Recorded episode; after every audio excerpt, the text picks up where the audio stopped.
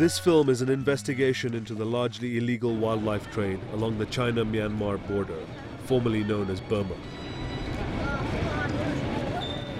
Karl Ammann is a photographer, author, and conservation activist.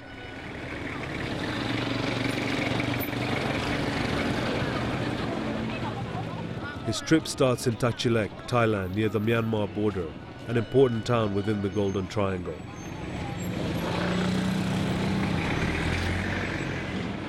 Historically, the Golden Triangle has been the center of the opium trade, where warlords and drug barons dominated.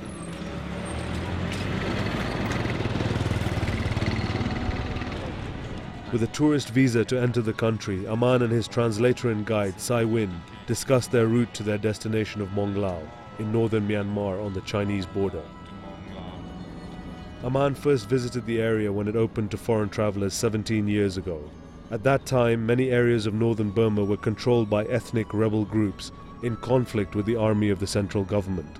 The road to the Shan state capital of Keng Tung was still under construction, largely by prison laborers. Today, travel is somewhat easier on a good tarmac road which winds through the hills of the Shan state. The first stop is Keng Tung, once the seat of the traditional Shan rulers.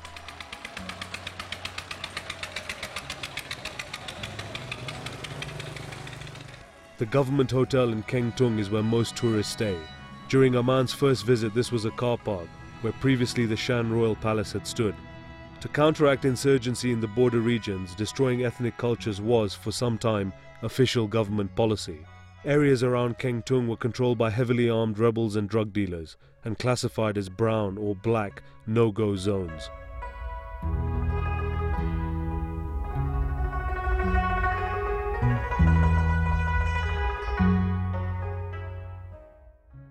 Within the last 15 years, the central government has signed peace deals with rebel commanders, including General Sai Lin, who is now largely autonomous in the area north of Keng Tung, known today as Special Region 4.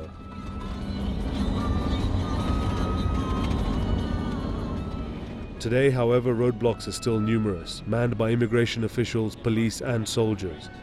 In some areas, there are still reports of rebel groups and soldiers terrorizing the civilian population. Ammann has been visiting Myanmar for more than two decades. He considers it one of the most photogenic countries in Southeast Asia. Travel between Keng Tung and Mong Lao provides many pleasurable photographic opportunities. Here, a farmer uses a traditional method to clean rice left over from a recent harvest.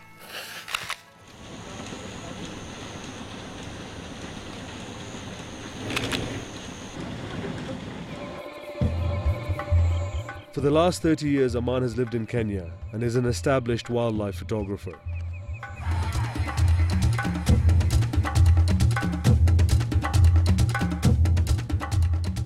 For the last decade, he has been documenting the bushmeat crisis in Central Africa.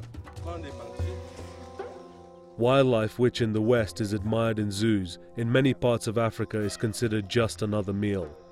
Ammann did not expect to find a similar situation in such a traditional Buddhist country as Myanmar. Monglao is reached after a half day's drive from Keng Tung. Special Region 4, which borders China to the north, has its own army, its own customs and immigration control, car registration, and its currency is the Chinese yuan. These special regions came about as a, as a result of this fighting between the Burmese army and the, the various uh, indigenous groups along the border. So they gave them autonomy and allowed them to essentially do their own thing. Uh, but they did want to clamp down on the drug trade, maybe not the Burmese so much, but the international community. So the result was they had to find other means of income. Soon after entering Special Region 4, the capital of Monglao is reached. We're looking down here on Mongla, that's the capital of the, uh, the Special Region 4, and used to be a big gambling capital, as one can see, casinos all over the place. So it seems things seem to have gone wrong between the Chinese and the leaders here, which are Wa, ex uh, warlords. And uh, now the Chinese are no longer allowed to cross over to spend big money here, so the town is a ghost town. Casinos are empty or shut down. On a hill on the outskirts of town stands the Opium Museum, an example of propaganda at its best. Today, the region is free of large opium plantations. However, there are indications that domestic opium use continues and that the trade in narcotics now involves amphetamines.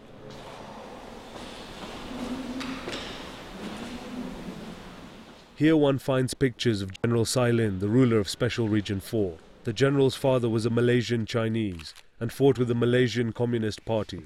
Prior to becoming a commander in the Burmese People's Army in 1988, General Sai Lin already controlled much of the Chinese border regions. His new residence, complete with golf course, is located on the outskirts of Mong Lao, paid for presumably with income from drug trafficking as is much of the infrastructure within Special Region 4. Since the mid-1990s, diversification has taken place. For a time, Mong Lao was a center for gambling and prostitution, and the nouveau riche from the neighboring Chinese province of Yunnan poured in. The Chinese gambling clientele brought with them an appetite for specialty wildlife foods. A dozen such specialty restaurants are located on one of Mong Lao's busiest streets, with many of the menu items displayed still alive on the sidewalks outside. Clearly, wildlife protection is not an issue here. The patrons are not eager to discuss their culinary preferences.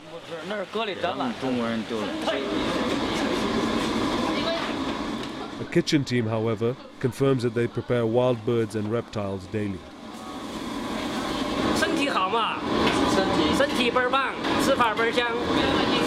What does he say? Bear meat and monkeys are more of a speciality. Sai Win explains that bear meat is thought to yield many positive health benefits.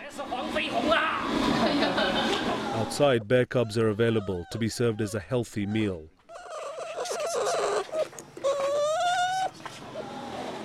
Tiger wine is sold as an after dinner drink. It is brewed in a neighboring shop where tiger bones float in a large tub of ginseng.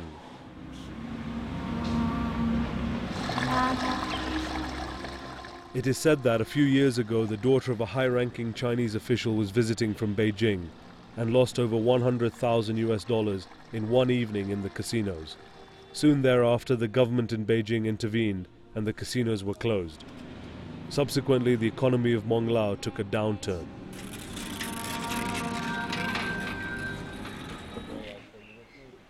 The official border crossing between Mong Lao and China, which once processed 6,000 visitors daily, is today very quiet. So too is the nightlife. The Eastern European dancers and the Thai transvestites have left. Most of the prostitutes remaining are Chinese.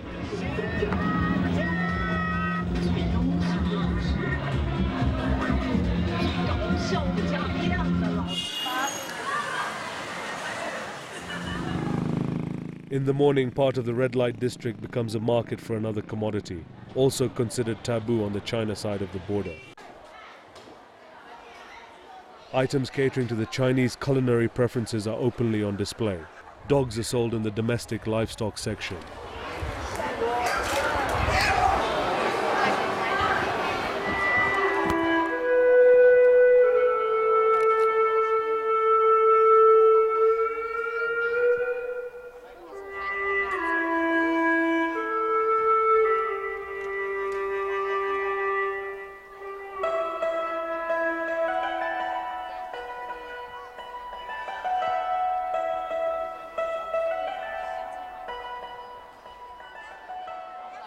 A stroll through this market seems to illustrate what scientist Richard Leakey refers to as the sixth extinction.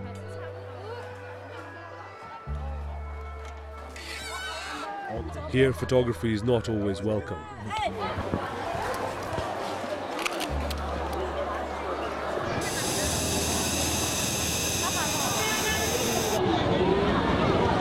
This is probably the worst example I've seen anywhere else in terms of live animals, in terms of meat. There isn't too much today, but I've seen a lot more.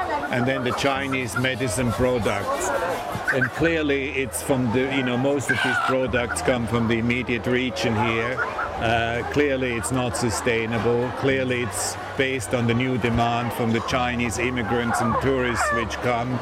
And clearly it will not last. These Chinese medicine products will mostly cross the border. Whoever buys here will take them for resale on the other side. And as such, you know, it contravenes the CITES convention, so even international conventions seem to do little to stop or slow down this trade.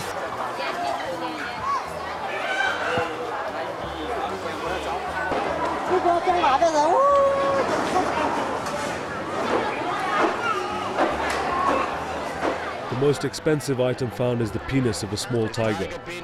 So how much does it cost, the real one? Thousand five hundred dollar for this. Twelve thousand yeah. yeah. For this little beast. A little bit. These are the, the bear gallbladders, and about 13, 14, 15, 16. 19, 20 we counted there, uh, two there. 21, 22, 23, 24. Is this uh, so people eat this? She doesn't want to talk to me, okay. I don't think it's her store. We don't. Okay, you're not happy? Okay, I'm not happy either. Makes two of us. Government and army officials visit the market, but do not seem to have law enforcement in mind. A WA army officer examines part of a Eurasian pig, then has his assistant buy it.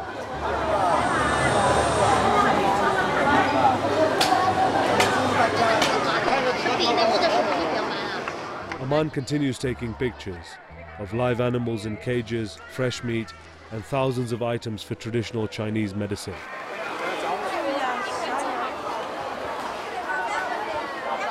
Many of the animals, such as the pangolin, are endangered and protected under both Myanmar and Chinese laws, laws which don't seem to matter. they allow to to cast the animals because it's better than building opium. Two tourists from China buy a primate skeleton. On the other side of the river from the official border gate is the unofficial border crossing. The tourists are returning to China with the primate skeleton, but not by way of the official border.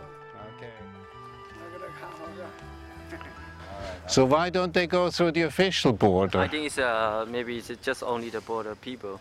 The border people they they know each other and they give a Yeah, but the last time, I remember, they pushed the whole things around go lots. to the lake. Yeah, to the- go around the fence, and then the la- there was only a hole people could go through, but now everybody goes through. Yeah. At the official border crossing, the welcome into China is quite formal and cautious, while only 50 meters away, it appears that anyone with something to hide can cross easily without getting sprayed.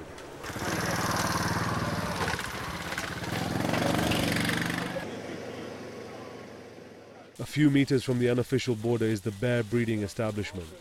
Here, eight Asian black bears are being raised for eventual sale for bear banquets across the border in Yunnan province.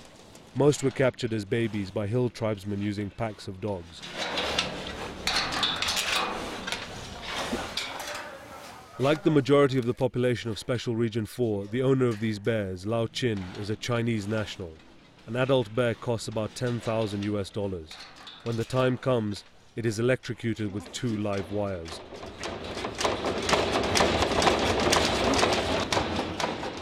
Mong Lao is home to some 80 bears of all ages, all in small cages. Asian black bears are listed in Appendix 1 of the CITES Convention, which prohibits the trafficking of endangered and protected species across international borders, and to which both Myanmar and China are signatories. Nowhere else has Ammann seen such blatant disregard for CITES.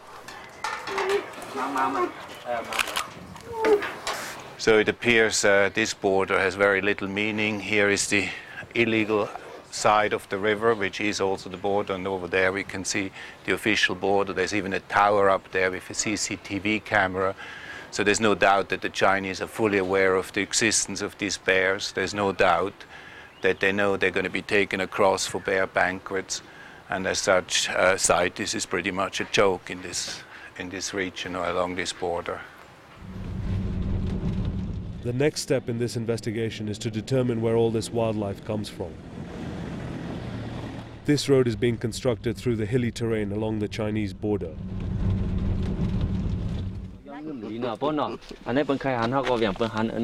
The population consists largely of indigenous hill tribes, such as the Akhas.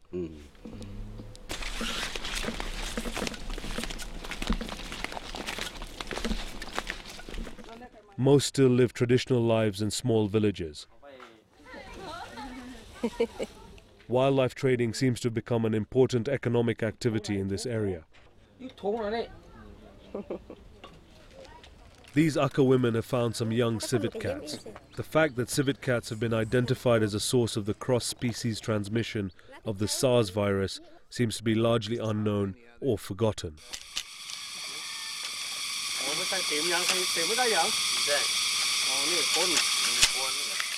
Much of the hunting is still done using old front loading muskets.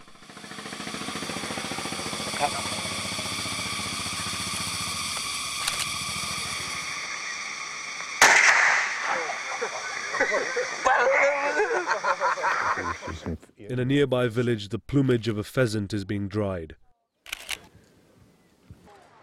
In the mornings, groups of traders on motorbikes head for the hills. They buy any fresh meat or live animals offered for sale along the new roads to be taken back to market in Mong Lao before noon.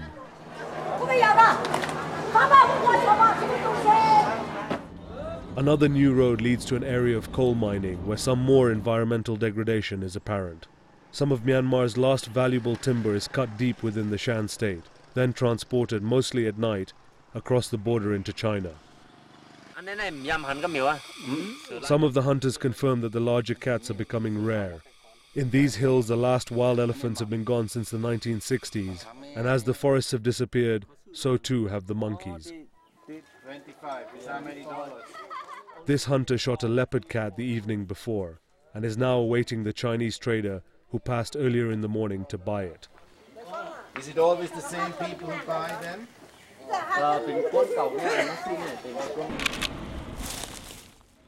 Back in Mong Lao, a fresh leopard skin is staked out by the roadside to dry. The trader has just negotiated the cost of the meat over her mobile phone. For both the skin and the meat, she will get about 1500 US dollars. Through the interpreter, she tells Ammann that leopards are rare nowadays. She gets many leopards. How often do the, the hill tribe people sell? Visiting the back of her house, it becomes clear that she is a serious trader with many reptiles and rolled and dried hides, including those of four golden cats. Ammann and Win continue down the road to visit a trader whom Ammann met on a previous trip to Mong Lao. On the way, they encounter another trader and stop to take some pictures. Take some pictures, no? Here they find their first tiger skin for sale. Even posing as potential buyers, however, does not result in a welcome photography session. The owner's SUV bears license plates for Special Region 4. In the corridor stack some caged bears being fattened.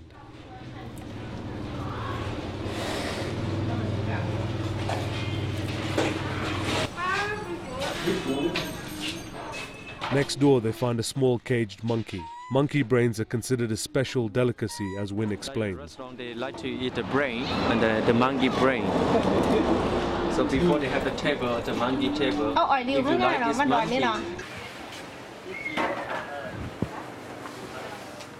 It seems an absurd environment in which Ammann finds himself. Another seven adolescent bears,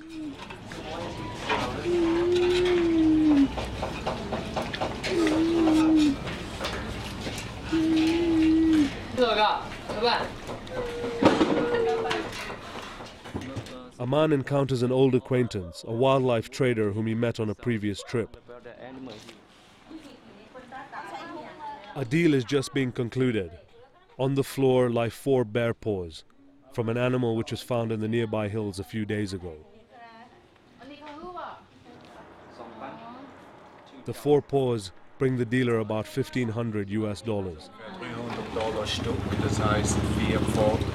Here on my very first trip, and there, this gentleman here in the white jacket had the uh, very big tiger skin and a crate of bones. And I asked him how much he had sold it for. So the, the skin sold for 50,000 and the, the crate of bones for 80,000. That's 130,000. So we're getting to 17, 18,000 dollars. just for the two components, and there's the meat and other parts as well. So it shows what the values are of tigers, but it is the last tiger he has seen. As the local wildlife disappears, gambling is being reactivated. There's now about 20 new active casinos, less elaborate in terms of investment than uh, what we saw in Mong La, but functioning casinos nevertheless. What was very interesting though is all the dealers were constantly on their mobile phones. They were permanently plugged into uh, ground plugs. And when I asked, I was told uh, to look at the CCTV cameras overhead and basically they're transmitting via internet what goes on into China. Uh, the Chinese so-called bosses have their messengers or their boys who do the betting for them over the mobile phone. So it's all kind of remote now. Ammann and Win visit the Mong Lao Paradise, an entertainment park in the hills outside of town. Located here is a bear bile farm. These bile products are clearly destined for export to China, again in contravention of the CITES Treaty. Chinese authorities contend that such products are consistent with long established traditions and culture. Their effectiveness is undetermined, however, and could perhaps be achieved with synthetic compounds.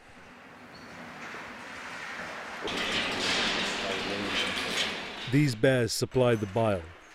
They're milked on a daily basis using permanently implanted catheters, a technique which is no longer allowed within China itself.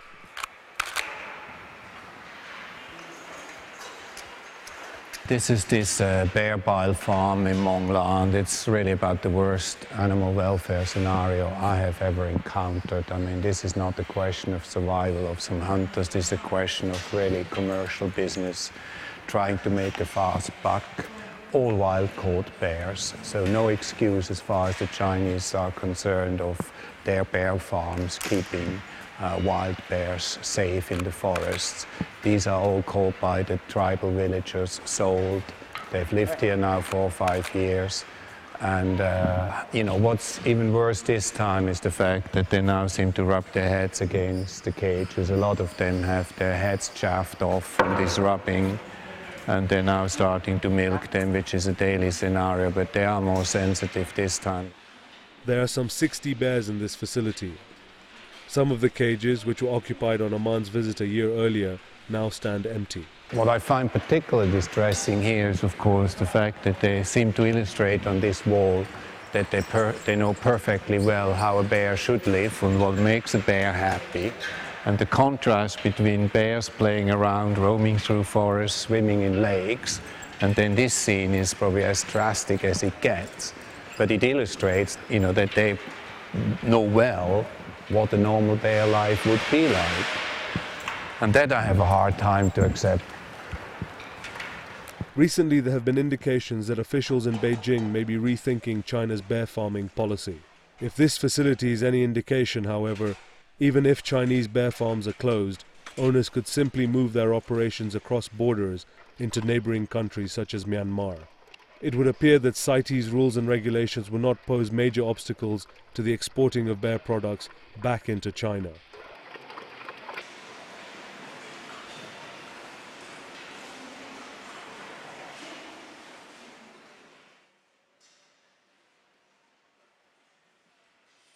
On two occasions, Ammann attempted to interview officials with Special Region 4. However, because foreign journalists are not officially allowed in Myanmar to begin with, this had to wait until the end of his trip, with the evidence he'd gathered well out of sight. The director of tourism for Mong Lao did confirm that the illegal wildlife trade is an issue which has come up in the past. He agreed to present the subject again to Special Region 4 authorities, but stated that he was not hopeful that it would be taken seriously. We don't like all these dead animals in the market.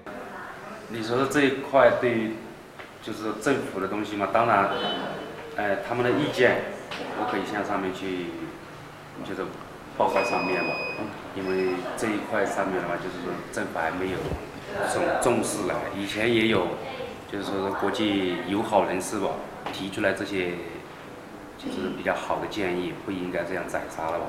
但是政府没有引起足够的重视，我们会再和政府汇报，就是希望政府正视这一块，不要 再滥滥杀这些野生动物。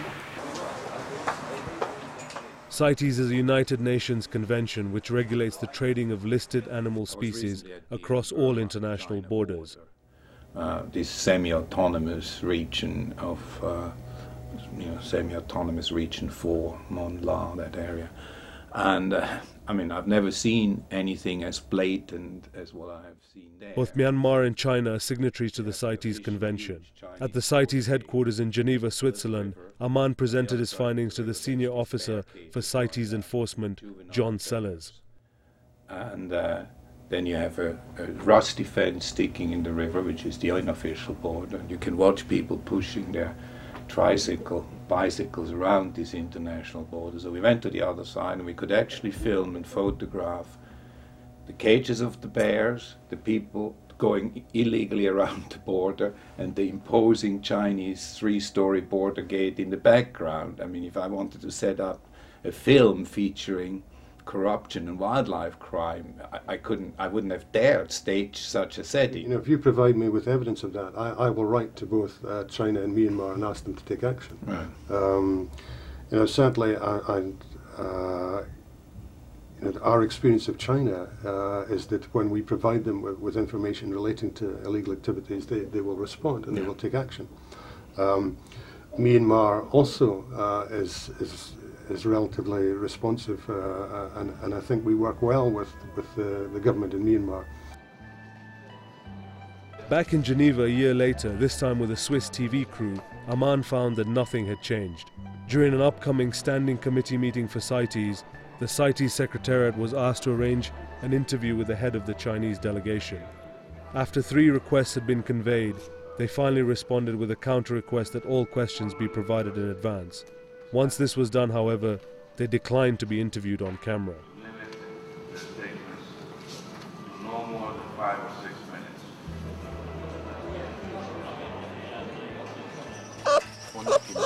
About six months later, Ammann returned to Mong Lao, but it was evident that nothing had changed there either.